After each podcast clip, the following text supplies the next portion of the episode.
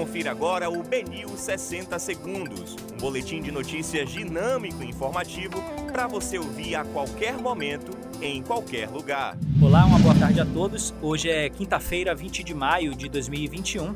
Eu sou Rafael Albuquerque e começa agora o BNews 60 Segundos.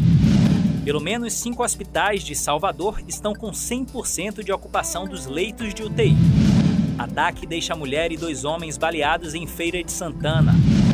Instagram e Facebook retiram do ar mais de 18 milhões de fake news sobre a Covid-19. Bolsonaro diz que pode se filiar ao Progressistas para disputar reeleição. Chegou a minha vez, diz Neymar ao ser vacinado contra a Covid-19. E polícia prende preventivamente pai de bebê internada em UTI com mais de 30 lesões. Esses foram os principais destaques da segunda edição do BNews 60 Segundos. Para mais informações, acesse bnews.com.br.